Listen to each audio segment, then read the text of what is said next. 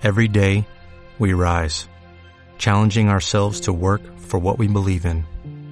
At U.S. Border Patrol, protecting our borders is more than a job, it's a calling. Agents answer the call, working together to keep our country and communities safe. If you're ready for a new mission, join U.S. Border Patrol and go beyond. Learn more at cbp.gov/careers.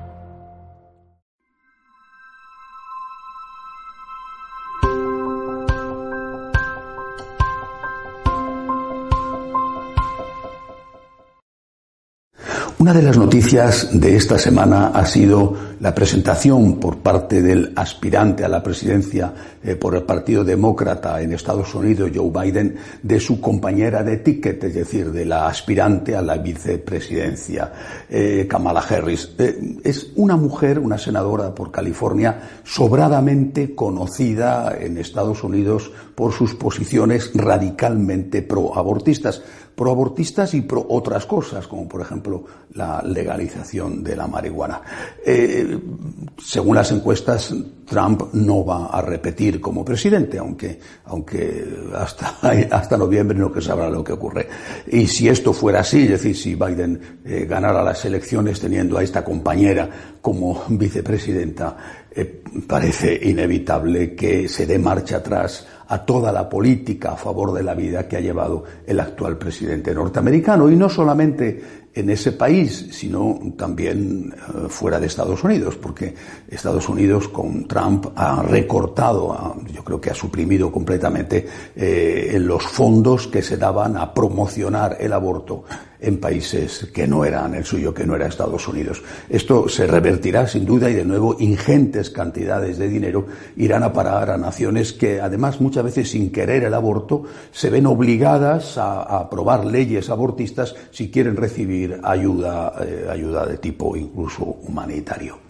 Junto a esta noticia muy preocupante y que debe de hacer pensar seriamente a los votantes católicos en Estados Unidos, eh, por cierto, el cardenal Burke ha dicho que Joe Biden no puede comulgar, que está excomulgado, él es católico, Joe Biden, pero que está excomulgado precisamente por su política a favor del aborto. Bueno, pues junto a esto, eh, en, en Francia, la Asamblea Nacional Francesa, en un momento en que estaba la Asamblea prácticamente desierta, de 500 representantes había 100, ha aprobado una ley del aborto totalmente eh, permisiva. En Francia se podrá abortar hasta el momento mismo del parto, sin explicar cuál es la causa. Tú podrás abortar la mamá podrá abortar hasta el momento mismo del parto, hasta los nueve meses de embarazo.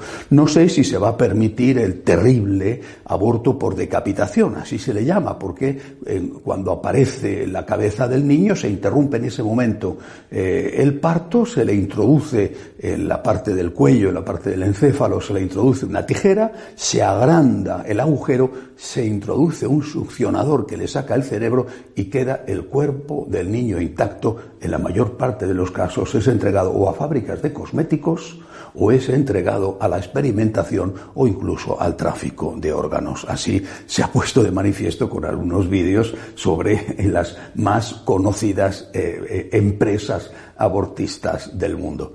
Es terrible. Es terrible que, que esto vaya a ocurrir en Francia, que se une así al club de los países más liberales con respecto al aborto. Y es terrible porque Francia tiene una tasa de natalidad, de fertilidad, que se llama inferior a lo que se necesita para que la población se siga manteniendo, que es eh, ese, porcentaje es el de 2,1 niños por mujer fértil. Y eso que buena parte de los que nacen en Francia proceden de la emigración, primera o segunda generación de la emigración que generalmente viene de países musulmanes, creando a su vez otro tipo de desequilibrios. Exactamente igual pasa en Estados Unidos. La tasa eh, de, fertilidad es de 1,86. Y, y no digamos en Italia, que también ha sido noticia esta semana porque el gobierno italiano ha aprobado una ley que va a permitir a las mujeres utilizar en su propia casa la píldora abortiva. Eh, hasta ahora hacía falta estar internadas las mujeres en un, en un, hospital, porque las consecuencias de la píldora abortiva pueden ser graves, incluso mortales para las mujeres.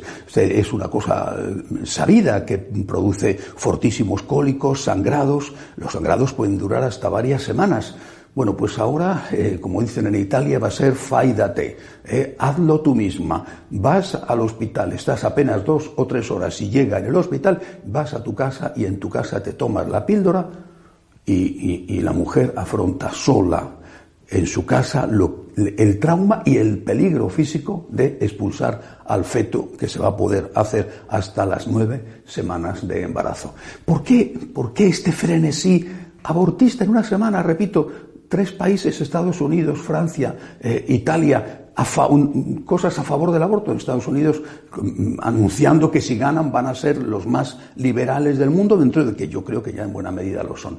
¿Por qué este frenesí abortista? ¿Qué está pasando? ¿Qué está sucediendo en el mundo cuando, insisto, los datos son que ya la mitad de los países del mundo no son capaces de reponer su población y que el conjunto de la población mundial ha empezado ya su declive? ¿A qué se debe esto? Además, la, caída de la tasa de natalidad lleva consigo otros problemas. Por ejemplo, no se pueden pagar las pensiones. Van a tener que implementar, no digo ya la eutanasia opcional, sino que a este paso van a tener que implementar la eutanasia obligatoria. El que tosa y tenga más de 75 años y le dé un dolor de cabeza, como siga esto así, van a tener que matarle con excusas. Aparte, repito, comentando el caso de Francia, de los desequilibrios que se están produciendo con la llegada masiva de inmigrantes que tienen que acudir para llenar los huecos de falta de mano de obra, pero que muchas veces no se integran en los países que les acogen. ¿A qué se debe todo esto? Yo creo que vivimos en un mundo que se suicida, en un mundo que quiere acabar con él mismo. Y además lo quiere hacer, quiere suicidarse de forma consciente y deliberada. Es como si el mundo se hubiera cansado de vivir. Es como si, como si ya no mereciera la pena que Italia, Francia, España, Estados Unidos, Inglaterra siguieran existiendo. El mundo cansado de sí mismo. ¿Por qué? ¿Por qué este frenesí, repito, abortista, que les ha entrado a los políticos en unas condiciones además terribles, como es la pandemia que está llevándose tantas vidas, de ancianos, por supuesto, pero también de jóvenes? Yo creo que el fondo de la cuestión está en aquello que, que Dostoyevsky eh, hacía decir a Iván Karamazov en su famosa eh, obra, eh, si Dios no existe, todo está permitido. Creo que la causa es esta este es el resultado de un mundo sin Dios. Un mundo sin Dios es un mundo que deja de tener ganas de vivir.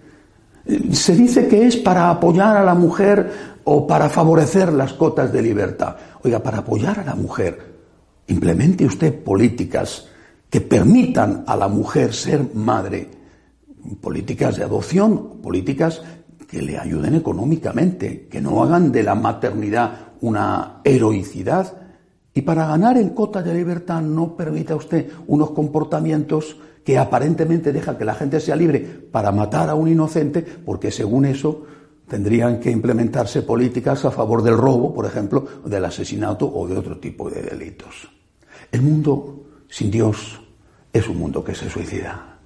De verdad, si Dios no existe, todo está permitido y lo estamos comprobando. El mundo sin Dios es aquello que decía Hobbes. Es un mundo en el cual el hombre es un lobo para el hombre, pero de tal manera que el vientre de la mamá se convierte en el lugar más peligroso para un ser humano. Sartre decía que el infierno existía y que el infierno eran los otros, los que te rodeaban.